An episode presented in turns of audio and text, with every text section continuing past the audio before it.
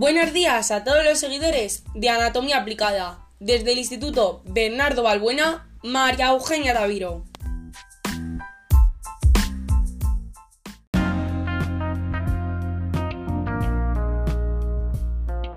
Al escuchar la palabra hikikomori, son muchas las personas que no pueden asociarlo con nada en específico, pero la situación cambia si nos adentramos en Japón.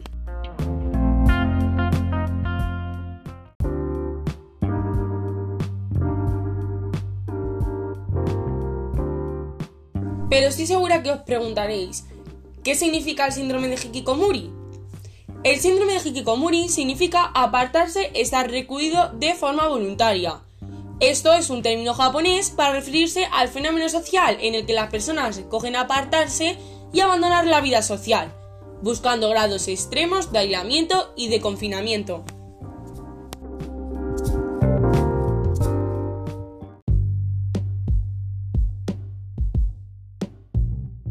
Este síndrome suele afectar más a hombres que a mujeres, pero en la base se encuentran varios factores, como la depresión por conflictos familiares, personales o sociales, la fobia social, problemas de ansiedad social, una agorafobia, trastorno de evitación, timidez extremas o experiencia de bullying o algún rechazo social.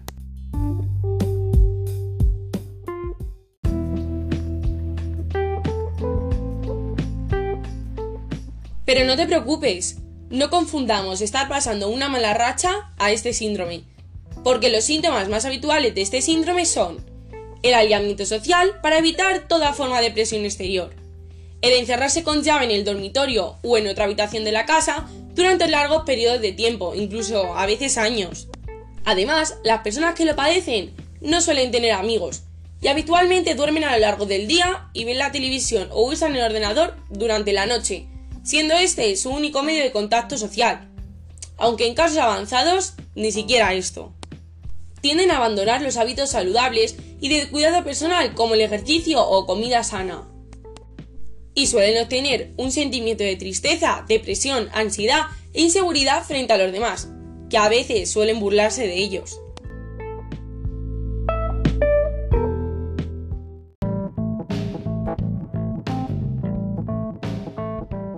Déjame contarte un caso. Alejandro, uno de nuestros pacientes, tenía 15 años cuando sus padres acudieron a nuestra consulta, ya que poco a poco se había aislado de los escasos amigos que tenía. Había abandonado el colegio, no quería hacer nada y no salía ni a la calle. En el momento de la entrevista, Alejandro llevaba un año encerrado en su habitación, y lo único que hacía era navegar por internet, interactuar a través de las redes sociales o jugar con videojuegos ya que dormía durante el día y se conectaba durante las noches. Él no permitía que nadie entrase a su habitación, que se encontraba sucia y desordenada. Era muy agresivo con sus padres.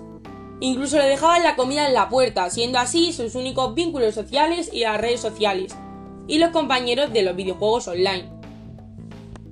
Analizando esta situación, Alejandro revelaba que siempre fue un chico sensible y que había sufrido bullying en el colegio, y el clima familiar era muy tenso en general, ya que había discusiones entre sus padres.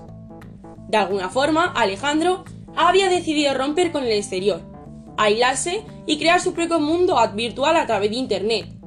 Entonces Alejandro se convirtió en un hikikomori sin él saberlo.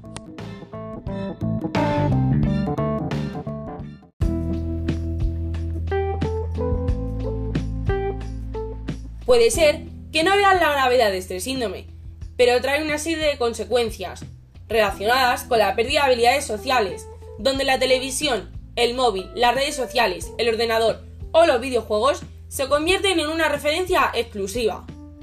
Si el hikikomori, después de unos años, regresa a la sociedad, suele tener que afrontar el haber perdido sus habilidades sociales y amigos, así como sus estudios, lo que empeora su reintegración.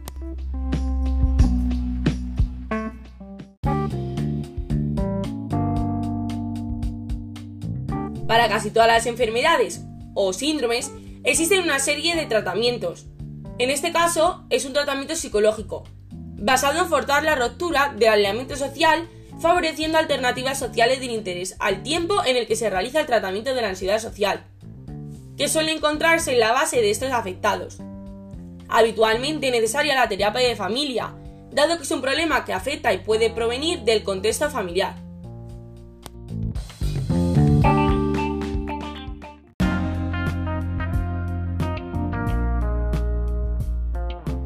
En conclusión, el síndrome de Hikomuri está a la orden del día, ya que cada vez son más las personas que lo padecen. Actualmente los jóvenes sufren una serie de inseguridades, las cuales podría afectar a su rendimiento social, así aislándose de amigos o conocidos. Muchas veces estas personas eligen quedarse en casa por el que dirán y tienden a relacionarse por internet, donde puedes crear un nuevo mundo y unas amistades nuevas, sin que estos sepan tu verdadera identidad. Este síndrome debe pillarse a tiempo, ya que cuanto más transcurra, más difícil es de realizar una nueva integración social. Así que con ayuda psicológica y analizando los casos específicos, se podrá llegar a una conclusión y a una solución que dará frutos.